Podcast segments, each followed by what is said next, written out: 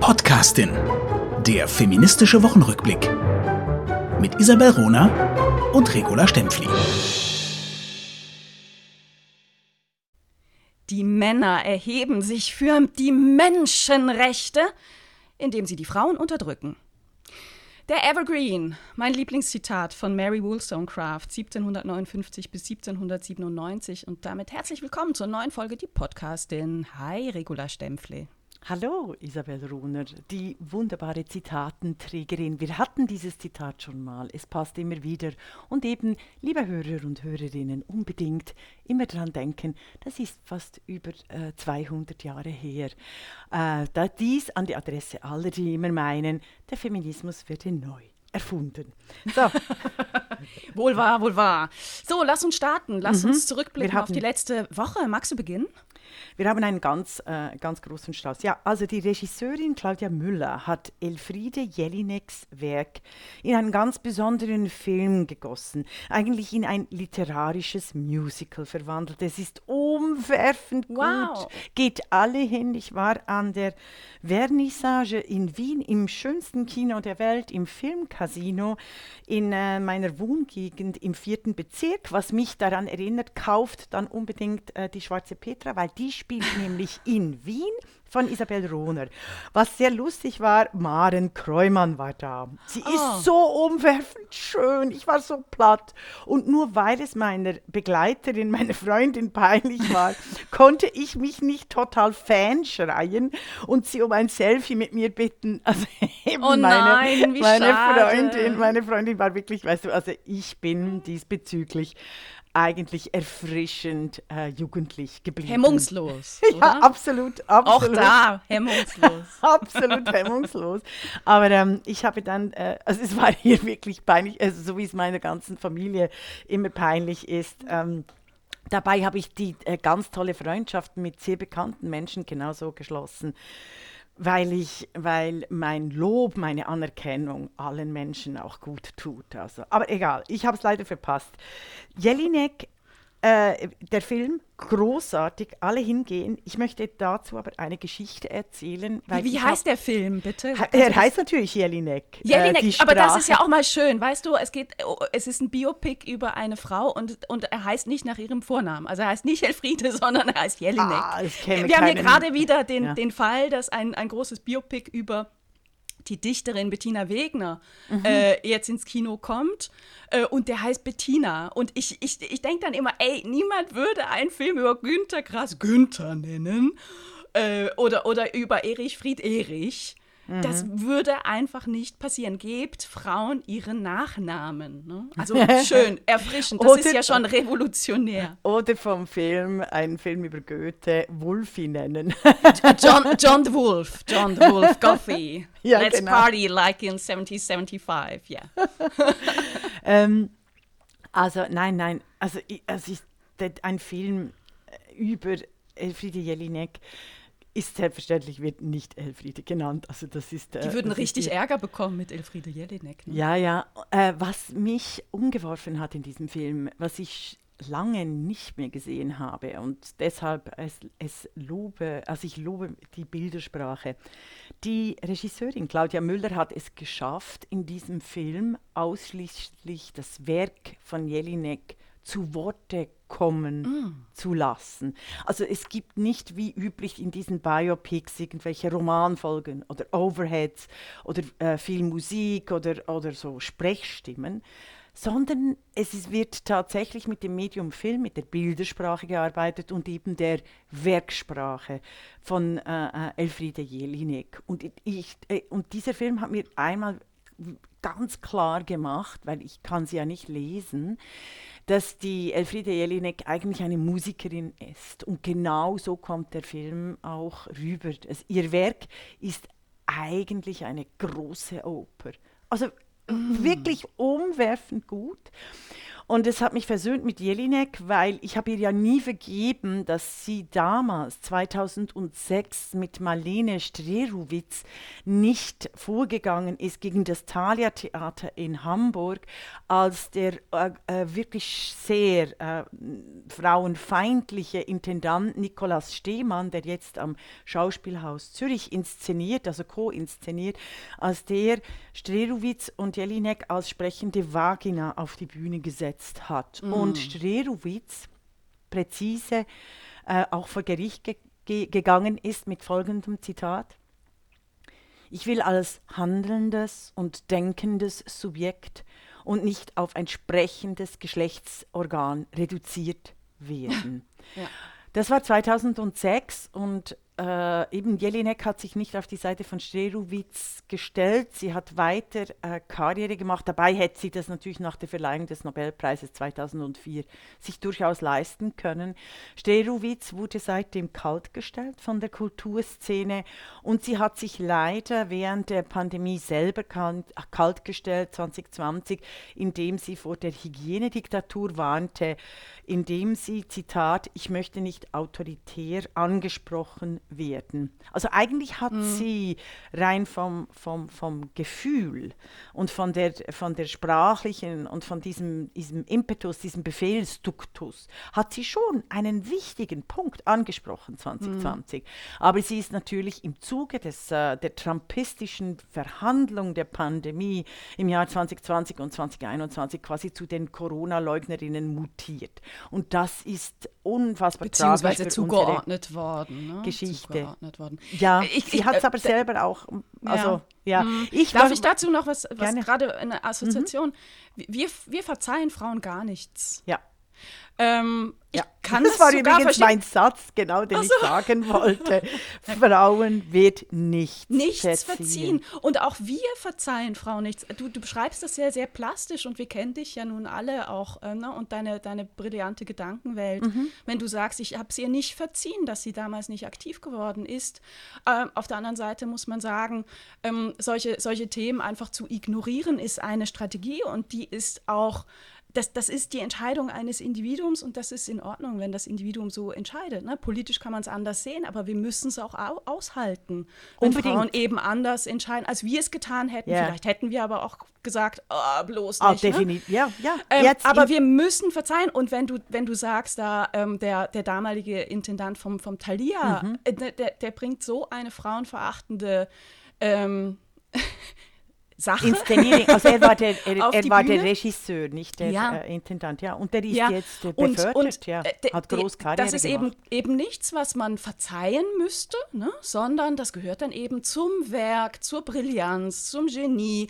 Und natürlich gehen diese Karrieren einfach weiter. Abgesehen davon finde ich es schon auch heftig, ne? dass diese Reduktion von Frauen auf ähm, Körperteile uns ja gerade wieder begegnet auf, auf Seiten ja. der Wokies, die sagen, nein, nein, wenn ihr sagt, ihr sagt, seid Frauen, ist das, ist das diskriminierend gegen Menschen, die auch sagen, wir sind Frauen, aber halt biologisch keine Frauen sind. Drum sagt doch, ihr seid äh, menstruierende, blutende, was auch immer. Ne? Oder einfach nicht hm. Männer. Nicht also Männer. weißt du, die, die neue Kategorie in der ganzen Transdiskussion ist eigentlich nicht-Männer. Das ist eigentlich die neue Bezeichnung für Frauen, was, äh, was, was eigentlich alles aussagt. Also es ist wieder Und das passt so. die Aufklärung. Ich meine, das, das, das passt ja auch. Äh, in, in, in der letzten Woche kam ja wieder Bilder aus Afghanistan haben uns erreicht und Nachrichten aus Afghanistan. Afghanischen Frauen ist es jetzt verboten, in Parks zu gehen, in Freizeitparks zu gehen und sie dürfen auch nicht mehr in Frauengyms.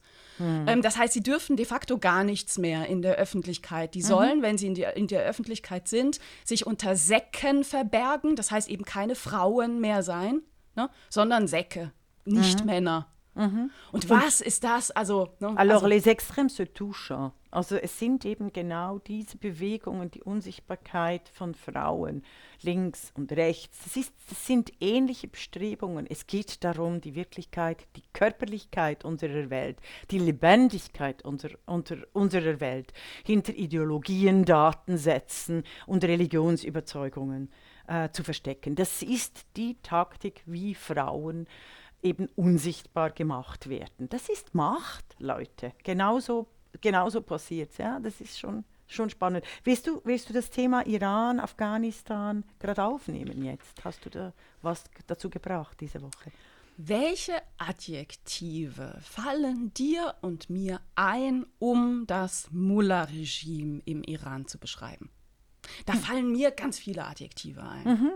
Islamistisch, diktatorisch, mhm. Frauenverachtend, menschenmordend, sexistisch oder es ist kein Adjektiv, aber es ist auch ein Geschlechterapartheidsregime. Genau. Also ich habe da gleich ganz, ganz viele Assoziationen, wie man dieses abscheuliche Regime äh, beschreiben kann. Diese Diktatur. Ja, diese, diese rassistische, diese rassistische, homophobe und äh, frauenvernichtende Diktatur. Ja. Ich habe sehr, sehr, sehr gestaunt, als ich gelesen habe, wie unsere Ampelkoalition in Deutschland dieses Mullah-Regime in einem Antrag, der diese Woche im Bundestag besprochen wurde, beschreibt. Und zwar mit keinem dieser Adjektive, sondern mit dem Adjektiv konservativ-autoritär. Das Mullah-Regime ist konservativ-autoritär. Mhm. Liebe Leute, mein Mathelehrer war damals konservativ-autoritär. aber er hat uns nicht verfolgt, gefoltert oder mhm, mit dem Tod bedroht. Mhm, mhm, Hätte, nein, ich äußere mich dazu nicht. Ne? Ja. Ähm, das ist eine Verharmlosung des Regimes. Und das geht einfach nicht. Wir sprechen über ein Regime, das den Terrorismus im Nahen Osten finanziert, mhm. das Frauen massakriert, das Frauen verfolgt, weil man ihre Haare sehen kann, weil sie sich nicht so verhalten, wie das, wie das Mullah-Regime das möchte, weil die Frauen leben wollen, weil sie tanzen, weil sie einen Körper haben. Und wir reden über ein Regime, das, das Israel vernichten will. Und das mhm. ist nicht konservativ, mhm. äh, autoritär. autoritär. Ja. Ja, ja, und da hast du sehr. Und wir müssen Dinge benennen können. Also ich, ich appelliere da und ich erinnere an meine Großmutter, die immer sagte, was wahr ist, darf man sagen. Und man Ach, muss schön. es auch sagen. Ja, was wahr ist, darf man sagen. Man muss es auch sagen. Wunderbar. Sehr wichtig, dass du das gebracht hast. Es ist einem, einem Wirtschaftssprech, einem Banksprech geschuldet, das mehr und mehr in den letzten 10, 15 Jahren Einzug gehalten hat in die Politik und vor allem in die Politik unter Angela Merkel und jetzt Olaf Scholz. Übrigens, äh, zu ihm habe ich gehört, äh, mhm. das wird überall kolportiert, dass Olaf Scholz sich von Angela Merkel beraten lässt. Das finde ich ja den Hammer, oder? also, also das, das äh, ist zu recherchieren, aber das finde ich ja, finde ich ja sehr, sehr äh, spannend. Also vor allem, weil ich immer auch Angela Merkels äh, Politik als Alternativlosigkeit massiv kritisiert habe und jetzt eben der Olaf Scholz, äh, äh den, ich nie, den ich nie zu meinem Kanzler machen wollte. Also, sehr gut. Also vielen Dank für dieses Beispiel. Ähm, ich hätte noch was, ich hätte noch was, haben wir sonst noch, also zum Iran möchten wir hier wieder festhalten, die Podcastin ruft alle äh, Twitterinnen, alle Facebook-Iraner, alle Medienschaffenden, alle politisch Aktiven immer wieder darauf hin, die iranische Revolution, die iranische Frauenrevolution, den Iran zu bekämpfen, indem äh, weitere Sanktionen gefordert werden, dass alle Parlamentarier äh, des äh, iranischen Parlaments auf die äh, Sanktionsliste kommen müssen, die Sanktionen der Bankkonten einfrieren, dass wir das unterstützen und dass wir die iranische Revolution mittels Hashtag, mittels allen Artikeln, die wir haben, immer wieder retweeten, kommun äh, kommentieren und unterstützen. Ja, ja, es geht. Ja es geht um die Sichtbarkeit.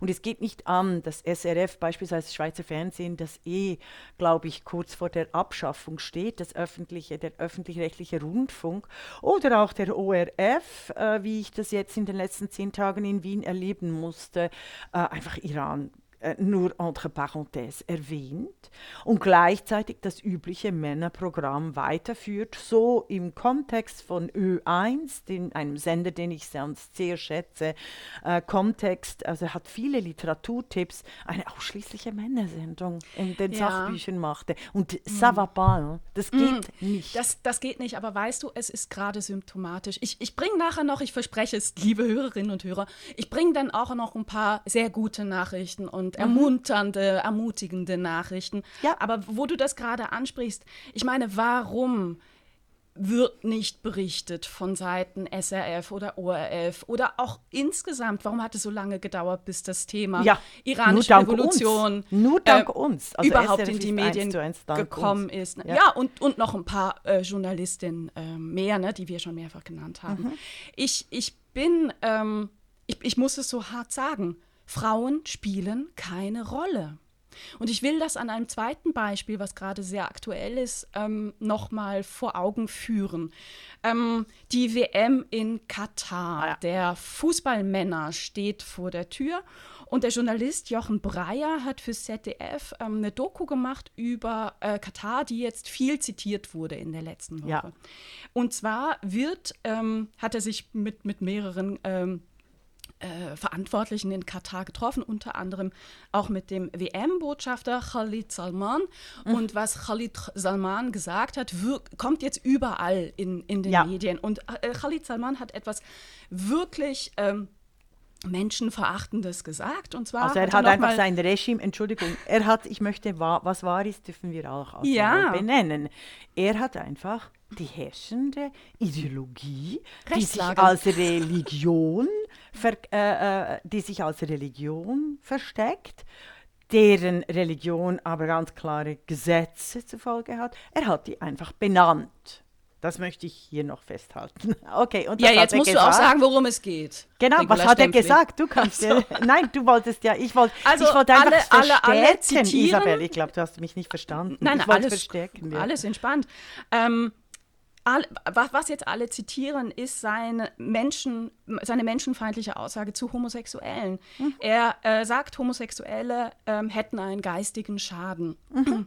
Und dieses Zitat wird aufgegriffen, wird auch zu Recht aufgegriffen und wird, es wird an diesem Zitat nochmal ja. noch aufgehängt. War das richtig mit der WM in, nach Katar? ja. Spoiler, nein, war es nicht. Genau. Aber Leute, das, das erstaunt jetzt wirklich überhaupt rein niemanden, weil es ist da äh, die, die, die Situation in, in Katar. Homosexuelle werden verfolgt. Ja. Was ich jetzt interessant fand, Jochen Breyer hat diesen Auszug aus der Doku äh, selber veröffentlicht auf, auf seinen äh, sozialen Medien-Accounts, aber nicht nur diesen. Und zwar im selben Tweet hat er zwei Filmauszüge veröffentlicht. Einmal die aus, die, die, die ähm, äh, schwulenfeindliche, homosexuellenfeindliche Aussage und einmal eine frauenverachtende, frauenfeindliche Aussage. Mhm. Und rezipiert wird nur die homosexuellenfeindliche Aussage. Also die homophobe, die, die zutiefst homophobe. krasse homophobe Aussage. Ja, ja. Frauen spielen keine ist das Rollen. So? Frauen, ja. Frauen spielen keine Rolle und Gewalt gegen Frauen, Diskriminierung von Frauen, Verneinung von Lebenschancen, von eigener äh, Möglichkeit über das eigene Leben zu bestimmen von Frauen gilt als Lappalie. Ja. Es, es ist ein, ja, gut, ist halt so, ne, so Kollateralschaden, ja, ist, können wir jetzt auch nicht ändern. Ich will noch mal vor Augen führen, Frauen können in Katar nicht frei über ihr Leben entscheiden. Wir haben ein krasses Geschlechterapartheidsregime. Äh, wir haben ein Vormundschafts- äh, System. Also Frauen mhm. brauchen immer einen Vormund und haben sie den nicht. Also haben sie keinen Ehemann, Vater oder Bruder. Aus irgendeinem Grund übernimmt der Staat die Vormundschaft. Mhm. Leute, also ich, ich, äh, ich, ich, es macht mich fassungslos und sprachlos. Und es wird, wird einfach so hingenommen. Hm. Weißt du, was mich noch, du hast so recht, weißt du, was mich noch, äh, zusätzlich fassungslos macht? Ist diese, diese unfassbare Diskrepanz zwischen Diskursen, Gender-Diskursen hierzulande, in Deutschland, der Schweiz und in Österreich, die völlig absurde Themen bringen und die, den Frauen eben das Geschlecht absprechen, überhaupt vielen Frauen, gestandenen Feministinnen, das Wort äh, nehmen, Shitstorms organisieren. Das ist in den letzten vier, fünf Jahren alles passiert. Also, dass wir so eine Diskrepanz haben eines völlig absurden Diskurses hierzulande und dann gegenüber eben Katar, dem Iran, diese äh, Islamogushis, diese linksliberale äh, äh, Appeasement-Politik gegenüber den Frauen äh, dort, weil die brauchen ja unseren Schutz. Es darf keine Islamophobie aufkommen, auch nur ein Hauch. Also es ist ein Riesen, also es ist wirklich das, was ich immer immer wieder beschreibe. Es gibt eine Diskrepanz zwischen herrschenden Codes und Ideologie und der Wirklichkeit. Und deshalb führt es so zu absurden Diskussionen, dass man im Katar die WM durchführt, was nicht stattfinden sollte. Also ich hoffe eigentlich immer noch, sie wird abgesagt werden müssen. Du bist Ganz ein guter Mensch, du glaubst zutiefst an das Gute. Na, ich glaube, ich weiß, ich weiß, das wird, das ist, das wird. Also ich bin sicher, in die FIFA wird die WM in Katar nicht überleben. Der Fußball, so wie er existiert, wird die WM äh, Katar nicht überleben. Ich hoffe, ehrlich gesagt, dass Deutschland, die ja teilnehmen, äh, ganz früh rausfliegt, weil mhm. dann wird es in Deutschland kein Thema sein. Und Deutschland ist ein mächtiger, mächtiger finanziell.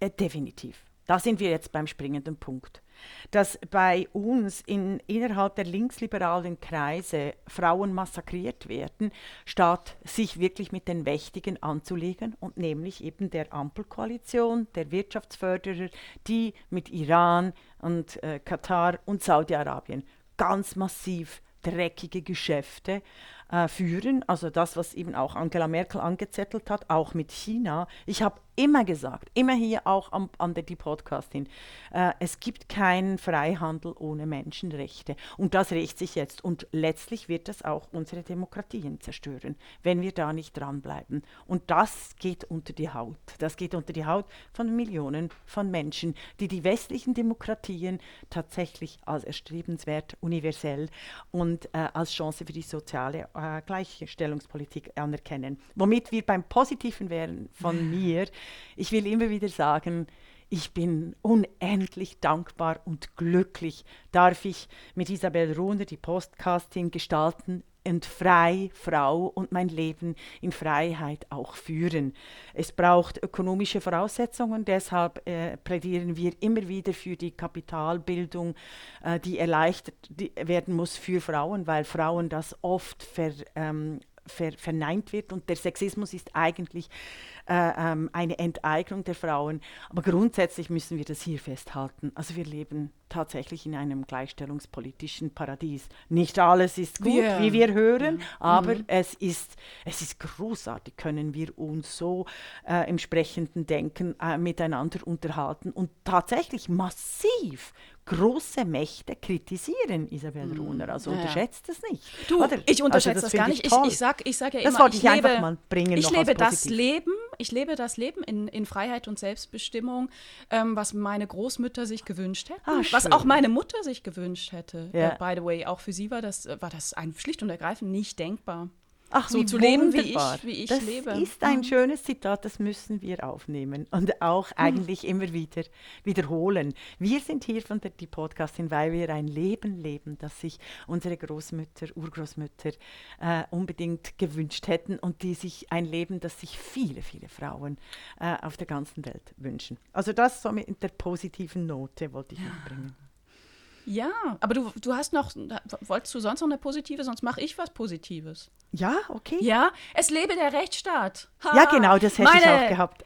Meine Nachricht, das, ja? ist, das äh, erstaunt mich jetzt überhaupt dran gar nicht. Das ist meine Nachricht der Woche. Es lebe, es lebe der Rechtsstaat. In der letzten Folge von die Podcastin haben Regula Stempfli und ich berichtet über ähm, die Causa Terre des Femmes. Terre des Femmes, mhm. der wichtigste, größte Verein im Kampf für die Rechte von Mädchen und Frauen in Deutschland und darüber hinaus.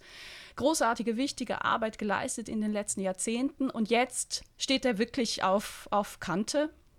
Ähm, und, und es ist äh, fraglich, wie es weitergeht. Aber jetzt in dieser Woche hat Inge Bell die verbliebene, vernünftige Frau im Vorstand von Terre des Femmes einen großen Etappensieg erlangt. Und zwar ähm, hat sie vor Gericht gewonnen. Mhm. Ja.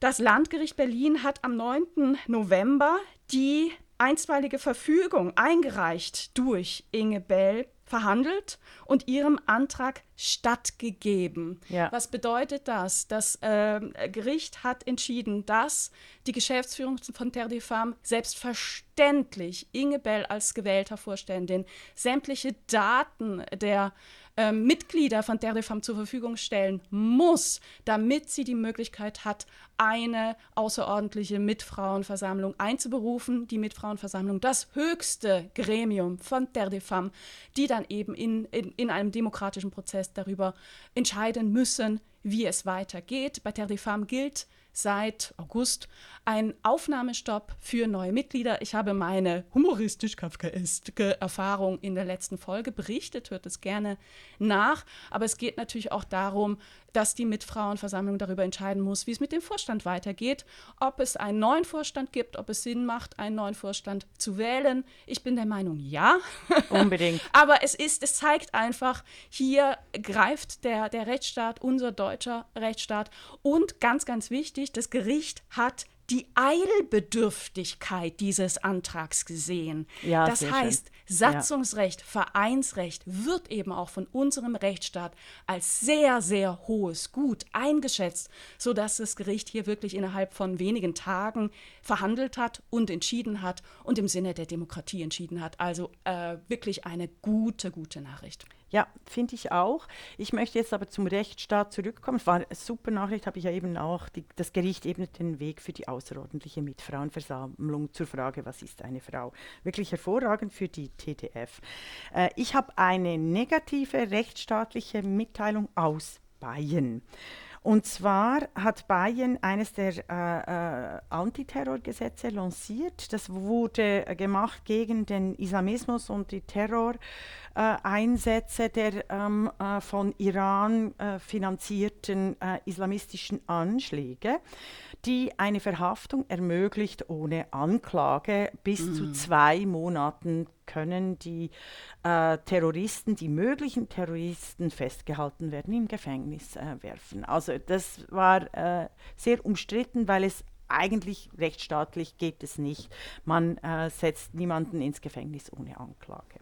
Aber dies wurde aufgrund der fürchterlichen äh, Anschläge auch in Frankreich des Versagens der Europäischen Union innerhalb der äh, äh islamistischen Frage, also mit der Demokratie, mit der islamistischen Frage umzugehen, äh, lanciert.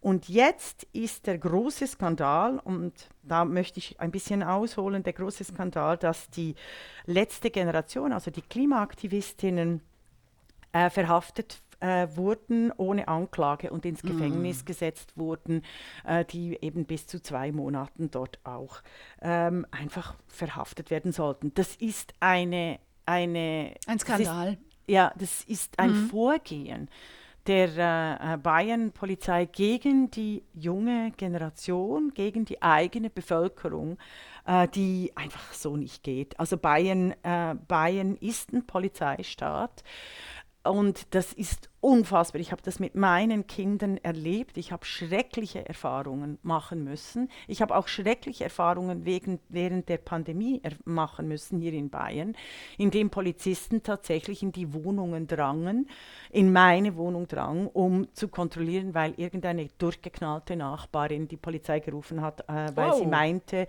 wir hätten die Corona-Bestimmungen verletzt, wow. weil meine Kinder natürlich laut sind. Oder? Also es klang natürlich, also und ich auch, es klang natürlich, als hätte La Stempfli eine große Party bei sich zu Hause. Dabei, Dabei habt ihr einfach nur Frühstück gegessen und euch unterhalten.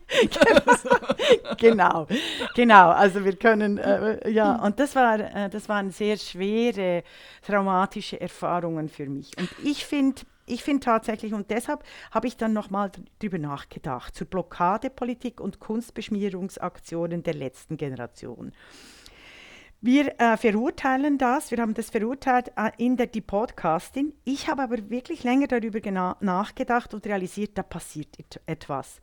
Diese Blockadepolitik und die Kunstbeschmierungspolitik hat direkt mit den digitalen und analogen Medienmechanismen, meinem Lieblingsthema, zu tun weil aus jeder politischen Aktion muss mittlerweile ein Medienevent gemacht werden. Mhm. Und dann reden wir über den Medien-Event, äh, Event, während ihm die politischen Forderungen dahinter völlig vergessen werden.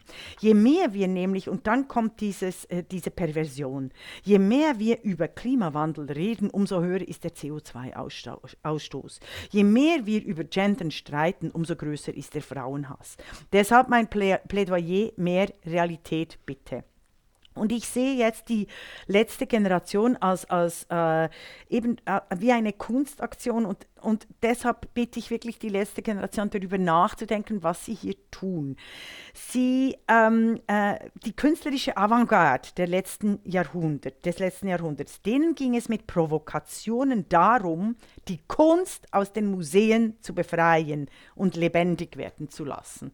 Das war eine großartige Bewegung und das ist gelungen. Das hat eine Öffentlichkeit geschafft. Und deshalb hier nochmals mein Plädoyer, dass die, die letzte Generation nicht die Kunst dazu äh, benutzt, quasi als äh, Scheinavantgarde äh, zu inszenieren, weil sie machen damit nur eigentliche Medienaktionen und sie werden selbst zu Künstlern und Künstlerinnen, so wie wir das dann beim Banksy gesehen haben, oder der jetzt sich zu Millionen verkauft. Oder? Ich glaube immer noch, dass Banksy eine Frau ist, übrigens. Ja, ähm, aber, aber ihr seht, ihr seht, da sind, mhm. da sind Mächte am maschinellen, digitalen, automatisch repetierten, kodierten äh, äh, Ideologiebildung am Werk, die eigentlich unsere demokratische Gestaltung der Zukunft verunmöglichen. Erster Punkt. Zweiter Punkt ist, Leute, und den gebe ich euch einfach zum Nachdenken.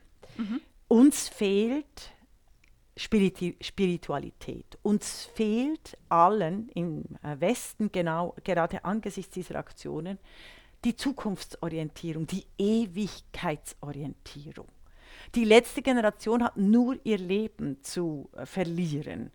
Und sie hat nicht diese ewigen und universellen Freiheitsvorstellungen, äh, für die beispielsweise auch die junge Generation in Iran kämpft. Und das ist ein Gedanke, den ich hier in der die Podcasting einfach mal andenken wollte, weil ich mm. darüber nachgedacht habe, dass äh, die, die, die Politik, die Gestaltung, die demokratische Gestaltung vielleicht einfacher wäre, wenn wir ähm, auch eine spirituelle, geistige, andere Ausrichtung hätten. Ähm, äh, Religion ist eben sehr gefährlich, aber wenn wir, wenn wir quasi für mehr kämpfen würden als nur die Gegenwart.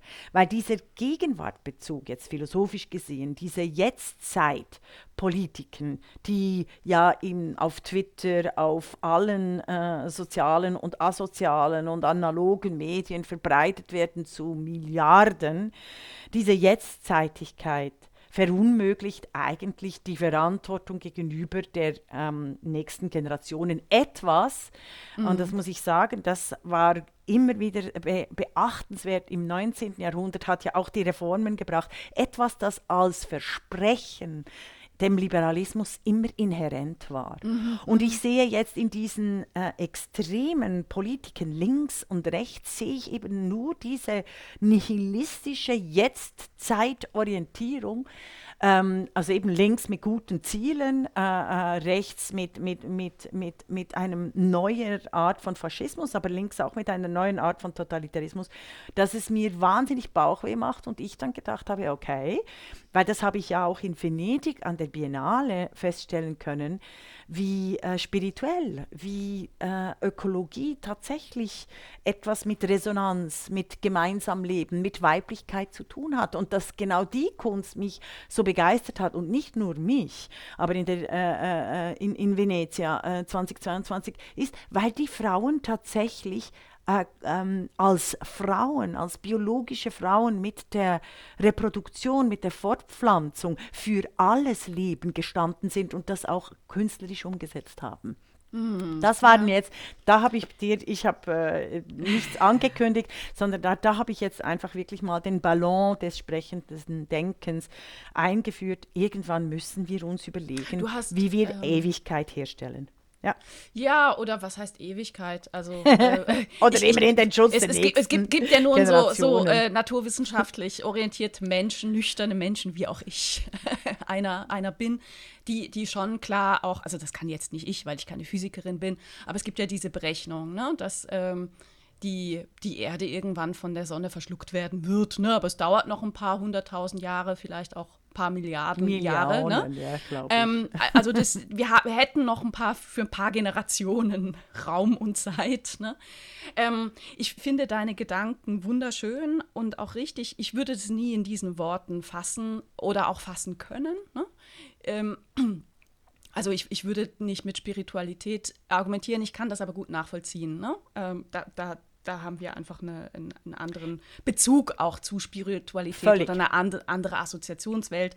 Und das halten wir aus. Ich teile aber deine Analyse. Und wenn man es jetzt ganz, ganz, ganz nüchtern ähm, anguckt, ist eben genau das, das, was auch der Politik fehlt. Wir, ähm, wir haben uns entwickelt zu, zu einem Land, wo Politik in Legislaturperioden denkt. Ja. Und in Wiederwahlen denkt und Legislaturperioden sind halt extremst kurz. Und es ist genau das, was fehlt. Also was ist, zum Beispiel in Deutschland haben wir ein, ein wirklich großes Problem ähm, in der Bildungspolitik. Ein mhm. wirklich großes und es wird größer. Mhm. Ähm, das heißt, was ist denn eigentlich unsere Vision? Wo wollen wir denn überhaupt hin? Was sind denn unsere Ziele? Und diese Ziele, da kommt uns dann eben unser Parteiensystem, was eigentlich ein gutes System ist, aber halt extremst in die Quere. Ne? Weil Länder, die ähm, schwarz regiert werden, sagen, ja, aber wir dürfen das nicht gut finden, was die Rotregierten machen und umgekehrt. Hm. Wo, wo es doch aber sinnvoll sein muss, sich auf gemeinsame Zielsetzungen zu verständigen. Erst wenn man hm. Ziele hat, kann man Strategien ableiten. Ja, ich wäre eben ne? vorsichtig no? mit dem Begriff gemeinsam. Ich, ich habe tatsächlich noch was anderes gesagt. Ich habe gesagt, da wir keine höheren Werte mehr haben, wie Gleichstellung, Demokratie, Freiheit gibt es nur noch den Jetztzeitmonument und das nackte Leben. Man wird geboren, man stirbt und fertig. Und das ist keine Haltung, um mm. Fortschritt zu garantieren. Mir mm. ist es tatsächlich ein riesiges Anliegen, äh, den Fortschrittsgedanken zu behalten. Der Fortschritt, der überall verneint wird, der Kolonisation, ein Post-Colonial-Diktum, äh, so tut, als wären alle Diktaturen im, auf dem afrikanischen Kontinent allein dem äh, Kolonialismus, ähm, äh, äh, dem Kolonialismus zu, äh, zuzuschieben, ohne tatsächlich zu sehen, welche Art von Kolonialismus auch eigenständige Wege ermöglicht hat. Also Leute, wir mhm. haben einen indischstämmigen Premierminister in Großbritannien. Die äh, Cricket, das ein urbritischer Sport war und wo auch Millionen äh, erwirtschaftet werden. Also Cricket is much, much bigger äh, als, als Fußball in Indien. Hat Indien, Indien ist die führende Cricket-Nation. Äh, und, und also spielen alle an die Wand. Also ich finde dann diese, diese Entwicklung in ganz vielen Bereichen. Indien hat auch einen viel höheren Lebensstandard für die Millionen hat auch immer noch unfassbare Arme- und Reichheitsschere. Aber die Entwicklung und die höchste der letzten, Vergewaltigungsrate der Welt. Aber die Entwicklungs, mhm. aber die Entwicklungsrate, also die, die, die, die mhm. äh, ökonomische Potenz von Indien, die ist, ist schon faszinierend, auch gerade im Vergleich äh, äh, zum, zum Nachbarstaat Pakistan. Also ihr seht, ich bin es einfach daran. Komplexer. Genau, ich bin einfach daran, aber ich finde, es ist nicht komplex, wenn es um unsere westlichen Demokratien geht, Mhm. die eben nicht von Wahlperiode zu Wahlperiode und die sich eben nicht um die einzelnen Politiker und Politikerinnen drehen sollte, sondern um die entscheidenden Themen der Demokratie, das heißt der Weiterführung der Demokratie, der Gleichstellung, des Fortschritts, der Freiheit und der ökologischen Transformation. Mhm. ich würde gerne noch einen ein Punkt aufgreifen, den du ganz am Anfang gebracht hast, und zwar als du ähm, über das äh, Polizeigesetz, ich nenne es jetzt mal verkürzt so, in Bayern mhm. gesprochen hast. Ich finde, das ist schon nochmal wert, einmal drauf zu gucken. Ich kann mich erinnern, als es 2017 eingeführt wurde, wie, ähm, wie stark da auch die öffentliche Kritik daran war. Ja. Und es immer wieder genauso argumentiert wurde, wie du darauf verwiesen hast. Ne? Es ist der islamistische Kontext. Genau, Wir müssen unsere Bevölkerung vor, vor Terror schützen. Und das Beispiel ist aber hervorragend, um mal zu zeigen, wir müssen unsere Gesetze mhm. immer so gestalten, Danke. dass sie eben für alle Situationen mhm. anwendbar sind. Mhm. Also der Zweck heiligt eben nicht die Mittel. Sehr und schön. das Beispiel, dass das jetzt genutzt wird gegen, gegen ähm, insbesondere junge, junge ja. Leute, die, die noch nicht mal was getan haben müssen, um, mhm. um eingebuchtet zu werden, ist, ist wirklich ein Skandal. Ne? Mhm. Und zeigt da auch die Grenzen. Und ich könnte mir vorstellen, als juristische Klugscheißerin, die ich nun einmal bin, dass so ein Gericht auch vor dem Bundesverfassungsgericht es ganz schön schwer hat, Bestand zu haben. Also ein Urteil meinst du, oder, äh, dieses Gesetz? Das Gesetz an sich. Ja, ja das, das Gesetz, Gesetz ja. Wobei, das ja. haben sie schon versucht, aber da müß, müsste ich nochmal recherchieren. Aber du hast äh, sehr recht und das bringt mich dann ganz kurz nur zum Selbstbestimmungsgesetz. Dein Satz, Gesetze müssen für alle gelten. Und das ist zum Beispiel auch ein Grund, der, äh, äh der eben nicht erfüllt wird im neuen Selbstbestimmungsgesetz. Der Im sogenannten, Ampel. lass uns sagen, sogenannten. Ne?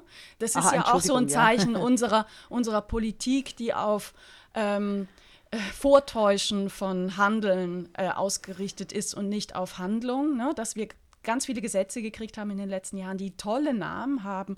Und niemand hat etwas gegen Selbstbestimmung. Ne? Also ich meine, als Feministin ja. zu sagen, eine Selbstbestimmung ist das Ziel des Feminismus. Ne? Aber es wird eben da, der Begriff wird anders gefühlt. Mhm, mhm. und äh, ich verweise auch da nochmal auf unsere wirklich, wirklich sehr gute und sehr differenzierte Folge von mhm. Regula Stempfli und mir, ähm, wo wir ganz klar dafür plädieren, das geltende Transsexuellengesetz in Deutschland muss dringend reformiert werden.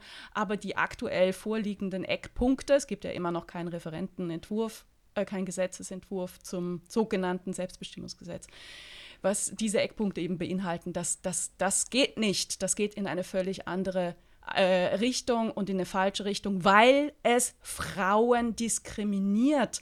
Ne? Und es kann eben nicht sein, Rechte gelten für alle und ähm, es kann eben nicht sein, dass, dass, dass, dass Frauen, Frauen diskriminiert werden, definitiv. Ja, und, und eingeschränkt werden. Ja, genau. In, in der Entfaltung und der Freiheit. Ähm, das bringt mich gerade zu einem ganz kurzen Thema, aber das ist mir sehr wichtig. Es mhm. gab auf Twitter eine, äh, ein Bild, das eine Twitter-Userin gepostet hat und sie zeigt als kleines Mädchen mit rappelkurzen Haaren. Und dann schreibt sie drüber eben, das war ich bis so 18 und so. Und ich habe natürlich auch solche Bilder. Und sie schreibt, beschreibt auch eben, sie fühlte sich nie und nimmer als äh, Junge. Es gab keine Identitätskonflikte, äh, weil ja heutzutage die Diskussion ist auch von Franziska Giffey, die ja gemeint hat, Mädchen, die Fußball spielen oder Jungs, die mit Puppen spielen, die sind vielleicht im falschen Körper gefangen. Wir haben ganz klar festgestellt, Mädchen, die Fußball spielen wollen, brauchen Fußballschuhe. Jungs, die Puppen spielen wollen, mit Puppen spielen wollen, brauchen Puppen. Also, und ich habe eigentlich daraus eine Fotoaktion starten wollen, die ist dann auch sehr schnell in Lauf gekommen. Eine Fotoaktion von Frauen, die Bilder posten von sich in den 60er, 70er und 80er Jahren als Jungs. Also wirklich, ich habe wirklich, ich Nicht als Jungs, als, mit kurzen, mit Ja, kurzen ich weiß, aber wir wurden dazu. immer, ja genau, wir wurden Natürlich. immer quasi, als, äh, aber eben die Identität. Dann habe ich aber ein wunderbares Mail äh, gekriegt einer äh, großartigen äh, Zuhörerin von uns.